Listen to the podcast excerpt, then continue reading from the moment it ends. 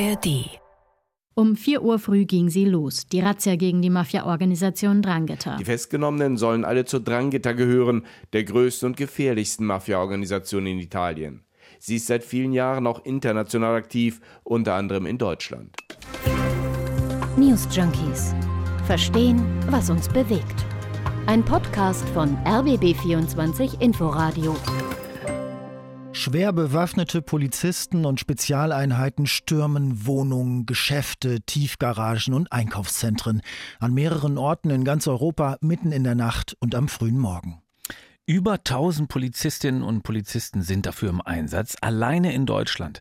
Zollfahnder sind dabei, Steuerfahnder, Pistolen mit Schalldämpfer werden sichergestellt, kiloweise Marihuana, Koks, Computer werden beschlagnahmt. Um die 30 Personen werden in Deutschland festgenommen, auch in Belgien, Portugal und Spanien gibt es Festnahmen, in Italien sogar über 100. Das klingt wie aus einem Action-Thriller, ist aber genau so heute europaweit und eben auch in Deutschland passiert. Ein konzertierter Schlag gegen die italienische Mafia-Verbindung Drangheta. Von einer Größenordnung, wie es ihn in dieser Form noch nie gab. Wir sind die News Junkies Hendrik Schröder und Christoph Schrag und reden heute an diesem Mittwoch, den 3. Mai, über diese Riesenrazzia gegen die Mafia und darüber, was die Drangheta eigentlich ist und warum diese Gruppierung anscheinend so groß und gefährlich ist. Wir haben ja gleich Ludwig Kenz ja hier in der Leitung. Das ist ein absoluter Kenner der Mafiastrukturen in Deutschland. Er ist freier Journalist beim Mitteldeutschen Rundfunk MDR und recherchiert seit Jahren zur Drangheta. Aber bevor wir mit ihm über die Hintergründe und die Struktur dieser Mafia-Organisation sprechen, schauen wir uns nochmal genauer an, was das eigentlich für eine Razzia heute war und warum es die eigentlich genau jetzt gab. Also so 100 Prozent lassen sich die Behörden da natürlich nicht in die Karten schauen, aber einiges weiß man schon. Also in Deutschland gab es Razzien in Nordrhein-Westfalen, in Bayern, Rheinland-Pfalz und dem Saarland. Außerdem gab es große Razzien in Italien, vor allem im Süden, in Kalabrien, wo diese Organisation ja herkommt. Und kleinere Razzien gab es auch in vielen anderen europäischen Ländern, alles zeitgleich. Eureka haben die Ermittler diese Operation gegen die organisierte organisierte Kriminalität genannt und in diesem Rahmen ermitteln die wohl schon eine ganze Weile, also genauer gesagt nach ARD-Informationen seit knapp vier Jahren. Seitdem haben Kriminalpolizei und Co. in ganz Europa ermittelt, konnten die Einfuhr von 25 Tonnen Kokain nachverfolgen und Geldverschiebungen von über 22 Millionen Euro. Denn es geht bei dem Einsatz vor allem um zwei Sachen, um Drogenhandel und um Geldwäsche. Und da soll es eine große Kooperation geben, gegeben haben zwischen den Mafia-Clans aus Süditalien und zwischen Mafia-Banden in Kolumbien, Ecuador und Brasilien. Und dabei sollen die alle zusammen ein sozusagen weltweites Netzwerk aus Drogenschmuggel und eben Geldwäsche aufgebaut haben und dafür auch Deutschland als Standort genutzt. Der Startschuss für diese ganze Operation mit Riesenrazzien heute soll wohl vor ein paar Jahren in Belgien gefallen sein, weil da, und man mag das Klischee wirklich kaum glauben, eine Pizzeria aufgefallen sein soll, deren Betreiber wohl einerseits italienische Küche verkauft haben sollen, auf der anderen Seite aber erstaunlich gute Kontakte zu Kokainhändlern gepflegt hatten. Ein Cousin von denen soll wohl in München gelebt haben und so wurde eben auch Deutschland von den Fahndern ins Visier genommen und die Sache wurde immer größer und größer und größer. Wie kann das sein, dass sich da derart umfassende kriminelle Strukturen etablieren und wer genau ist diese Drangheta? Darüber sprechen wir jetzt mit dem Investigativreporter und Mafia-Experten Ludwig Kenzia vom MDR. Hallo Ludwig, grüße dich. Ja, hallo, ich grüße euch. Hallo. Ludwig, wir fangen mal bitte ganz von vorne an und klären einmal, was genau, wer genau ist die Drangheta und für welche Verbrechen sind die bekannt gewissermaßen? Ja, das ist ein bisschen komplizierter Name, ne? Drangheta. Also Drangheta, ähm, die Namensherkunft, da gibt es also verschiedene Erklärungen dafür, aber eigentlich, vielleicht kann man sich es erstmal geografisch ganz gut vorstellen ähm, kommt aus einem Raum in Italien, nämlich aus Süditalien, aus Kalabrien. Das ist faktisch sozusagen der Zipfel unten am Stiefel. Also genau gegenüber von Sizilien. Dort an diesem, in dieser Region ist diese Mafia-Organisation im 19. Jahrhundert groß geworden. Und sie hat eigentlich angefangen, ähm, so ähm, am Anfang, also als sie eine etwas modernere Verbrecherorganisation wurde, waren Entführungen ihr Geschäft und Waffenhandel. Ähm, die haben unter anderem reiche Kinder von oder Kinder von reichen Leuten äh, aus Italien, Norditalien, ähm, entführt und haben sie in den Bergen des Aspromonte, das ist ein Gebirge in äh, Kalabrien, versteckt. Und mit diesem Geld, was sie da eingenommen haben, haben sie sich immer mehr Macht kaufen können und vor allem haben, sind sie dann in den 80ern und auch in den 90ern immer stärker in den Drogenhandel eingestiegen. Und de facto ist eigentlich die Drangheta eine der größten und wahrscheinlich in Europa die größte Organisation für den Handel mit ähm, Drogen, vor allem mit Kokain und da eben natürlich ganz stark in Verbindung nach Südamerika zu den Kartellen in Kolumbien, Brasilien, Ecuador. Das hätte ich nicht gedacht, dass das eine Organisation mit so einer Tradition in Italien tatsächlich auch ist. Inzwischen ist das ja eine moderne Mafia-Organisation. Was macht diese, diese Drangheta hier in Deutschland bei uns? Was betreiben die hier für Geschäfte? Ja, also der Weg der Drangheta nach Deutschland, ähm, der ist jetzt noch nicht so ganz klar. Also wahrscheinlich könnte man sagen, dass es möglicherweise so in den 70er, 80er Jahren ähm, die ersten äh, Clan-Gruppierung äh, gab. Deutschland war, glaube ich, am Anfang in erster Linie ein Rückzugsort, ein Fluchtort, besonders äh, für diejenigen, die sich in Italien ähm, irgendwelche Verbrechen haben schuldig gemacht, so zum Beispiel Morde oder ähnliches. Die sind dann hier untergetaucht, meistens bei Verwandten oder Bekannten, äh, die selber aus Kalabrien kamen und hier in Deutschland äh, besonders natürlich erstmal in Westdeutschland äh, vor der Wende, ähm, Pizzerien und Gastronomieeinrichtungen hatten. Aber dann äh, in den 80ern und auch vor allem in den 90ern, also mit der Wende, ähm, ist die Organisation immer stärker sozusagen Teil auch der gesellschaftlichen Strukturen hier in Deutschland geworden und hat sich einfach immer stärker auch festgesetzt weil sie festgestellt hat, dass man hier in Deutschland besonders gut eine Sache machen kann, nämlich Geld waschen. Mhm. Ähm, wir reden ja bei der Drangheta von einem, wie gesagt, großen Drogenimporteur nach Europa und diese Drogenmillionen oder fast Milliarden müsste man sagen, sind ja schwarzes Geld und das muss gewaschen werden. Und dafür braucht man eine Struktur, eine Geschäftsstruktur. Und das lässt sich eben zum Beispiel sehr gut machen, wenn man Lebensmittelgeschäfte hat, wenn man Gastronomieeinrichtungen hat, Eisdielen und ähnliches ähm, aber auch in dem, im, im Immobilienbereich, zum Beispiel im Immobilienhandel eben einsteigt und ähm, die Ermittler vermuten, dass eben da für die Drangheta Deutschland ein interessanter Ort geworden ist. Hm, deswegen wurden heute bei der Razzia dann, nehme ich an, unter anderem auch was so Autowaschanlagen, Autovermieter und sowas durchsucht, weil das man vermutete, das sind dann eben hm. Läden, wo diese Geldwäsche betrieben wird, ne, nehme ich an. Genau, Genau, das ist, das ist eben, das sind eben alles so, das sind eben alles so Geschäftsfelder, in denen man halt eben Geldwäsche betreiben kann, weil die halt sehr bargeldaktiv und affin sind. Ne? In einem Restaurant bezahlt man häufig mit Bargeld, da geht viel Bargeld durch. Auch bei solchen Sachen, so Serviceeinrichtungen wird viel mit Bargeld bezahlt. Wie gesagt, man muss sagen, in Deutschland gibt es keine Bargeldobergrenze. Du kannst halt eben einfach mit sehr viel Bargeld ähm, bestimmte Werte er, erwerben in Deutschland. Und das macht es halt eben dann doch etwas einfacher. Und deswegen ist Deutschland, glaube ich, einfach auch wie die Drangheta ein wichtiger Ort geworden. Das macht sich auch daran deutlich. Wir haben gemeinsam mit den Kollegen von der Frankfurter Allgemeine Zeitung 2021 eine große Recherche gemacht über die Drangheta in Deutschland, ähm, auch mit einem Film für die ARD. Und in der konnten wir nachweisen, dass es zumindest die Vermutung gibt, und es gibt sehr klare Hinweise darauf, dass die Drangheta in Deutschland zum Beispiel so eine Art Kontrollkommission, ein Kontrollgremium hat, das versucht sozusagen zwischen den verschiedenen Clans Geschäft, Ausgleich herzustellen, Streitigkeiten zu vermeiden. Und dieses Kontrollgremium ist das einzige in Europa außerhalb Italiens. Und damit sieht man, wie wichtig Deutschland für die Drangheta ist.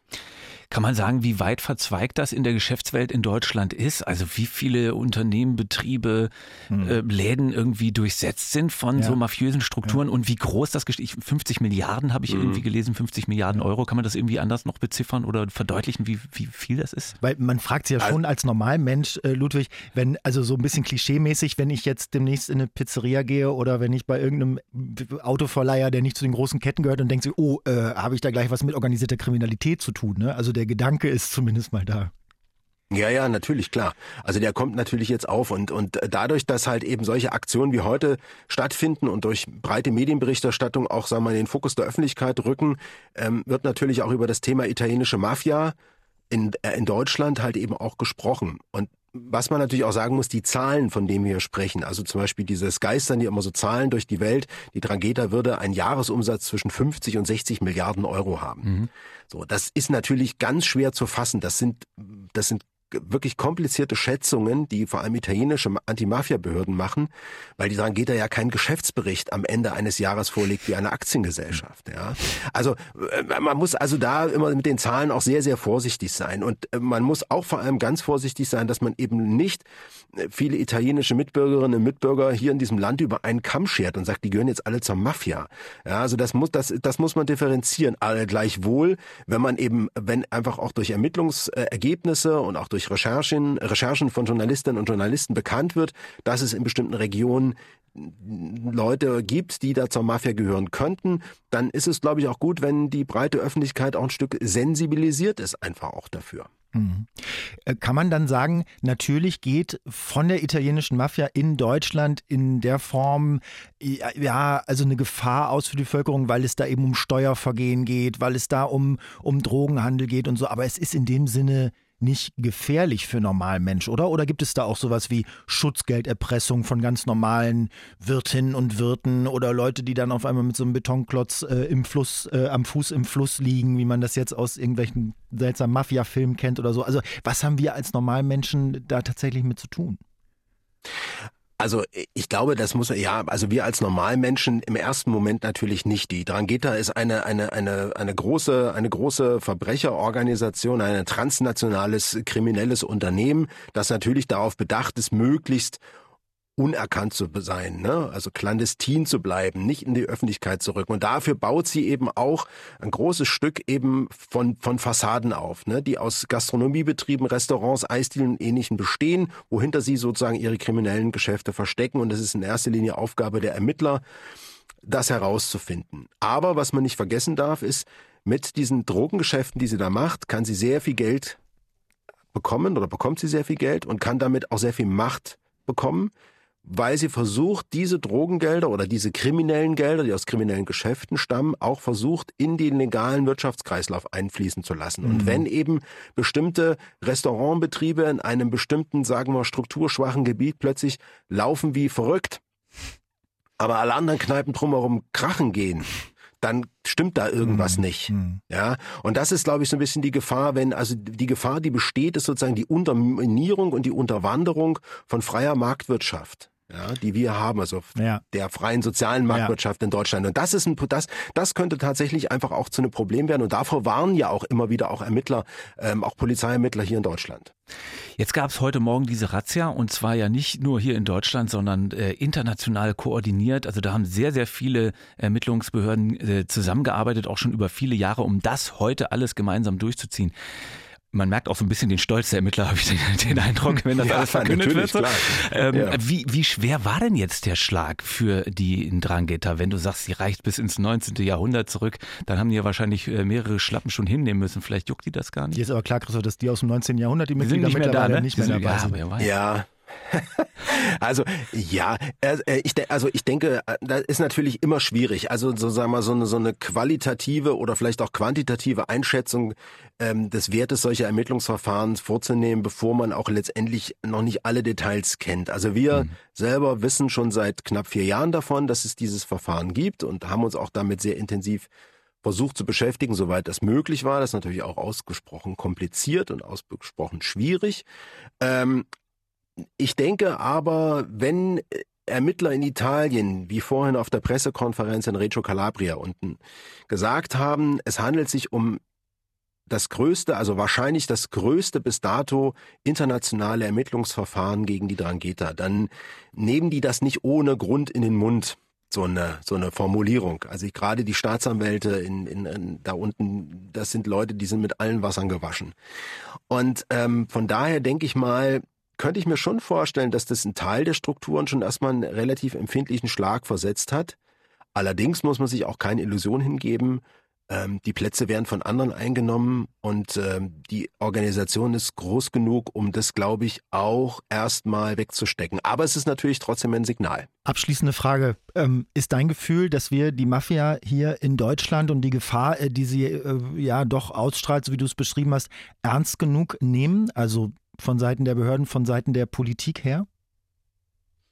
Also ich glaube von Seiten der Behörden auf jeden Fall. Ähm, das muss man schon sagen. Also ich, also nach den Recherchen, die wir so bisher gemacht haben und mit, mit haben ja mit vielen Ermittlern gesprochen, gibt es da schon ein hohes äh, und auch sehr, sehr sensibles Bewusstsein in, in sowohl beim Bundeskriminalamt zum Beispiel, die seit vielen Jahrzehnten sehr intensiv mit italienischen Ermittlern zusammenarbeiten, auch bei ähm, bei vielen Landeskriminalämtern in Deutschland, ähm, auch bei den Staatsanwaltschaften. Also ich glaube, da ist in den letzten Jahren wirklich viel gewachsen wachsen. Es gab ja auch in den letzten Jahren einige größere schon ähm, Anti-Mafia-Operationen in Deutschland. Ähm, vor allem die beiden Operationen Polino und Stice, wo ja auch schon viele Leute hier in Deutschland wegen Mitgliedschaft in der Drangheta beziehungsweise wegen mafiösen Geschäften, Drogengeschäften, Geldwäschegeschäften, ähnlichen Sachen festgenommen worden sind. Ähm, bei der Politik bin ich mir da noch nicht so sicher. Ich glaube, es hängt auch ein Stück davon ab, ob wir als Zivilgesellschaft, also die Menschen draußen, ähm, sagen oder erkennen, dass die italienische Mafia nicht irgendeine lustige Geschichte aus, wir gucken uns mal den Paten an. Und das ist so diese folkloristische Vorstellung davon, es gibt diesen alten Mafia-Paten, der da irgendwo sitzt und wir machen da so Witzchen drüber, sondern dass man wirklich sich auch klar macht, dass das eine ganz ernstzunehmende Verbrecherorganisation ist. Ja, ein kriminelles Netzwerk, ein kriminelles, transnationales, kriminelles Unternehmen. Und das ist ja nicht das einzige, denn die arbeiten ja mit anderen zusammen, mit mexikanischen Kartellen, mit kolumbianischen Kartellen. Das sind ja Milliarden Dollar äh, Geschäfte, die da gemacht werden. Und das sollte man, dessen sollte man sich wirklich bewusst sein. Ludwig, vielen, vielen Dank für das Gespräch. Gerne. Ludwig Kenzia war das ARD-Kollege, recherchiert seit Jahren zu dem Thema Drangheta in Deutschland für den Mitteldeutschen Rundfunk. Also man fühlt sich wie im Krimi, oder? Also wenn man sich das, was uns Ludwig da erzählt hat, so mal wirklich vorstellt, da werden tagtäglich Gelder aus Drogengeschäften im großen Stil gewaschen in vielen, vielen Geschäften in Deutschland, in Läden, in denen du und ich mhm. vielleicht irgendwo mm. mal gewesen sind oder mit denen zu tun hatten. Und man kriegt davon aber überhaupt nichts mit. Mm. Bis dann, klar, so eine große Razzia diese ganzen Machenschaften kurz mal wieder ans Licht mm. bringt und dann taucht das wieder ab. Irre. Ich habe neulich übrigens erst durch einen Zufall eine ganze Podcast-Serie über die Drangheta ähm, entdeckt. Hatte ich vorher gar nicht so auf dem Schirm, aber es gibt diese Geschichte um einen ganz beliebten Restaurantbetreiber, Betreiber in Stuttgart, wo die Promis gegessen haben, der wohl legendäre Partys auch veranstaltet hat und mit dem man sich gerne auch geschmückt hat, wo der aber in Wahrheit der wichtigste, und das arbeitet dieser Podcast ganz gut, mhm. ganz gut raus, der wichtigste Mafioso äh, in Deutschland gewesen ja, sein hast du erzählt, so eine, so eine True Crime Story genau. haben die dann daraus gemacht. Ne? Ja, True Crime von zwei SWR-Kolleginnen, mhm. heißt Mafia-Land, äh, der Podcast, und erzählt eben die Geschichte von diesem Restaurantbesitzer Mario L.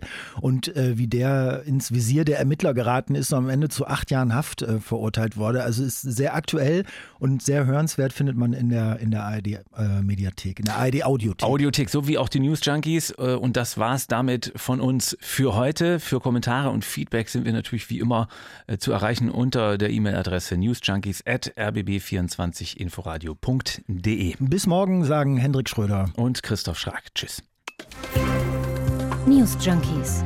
Verstehen, was uns bewegt. Ein Podcast von RBB24 Inforadio. Wir lieben das Warum.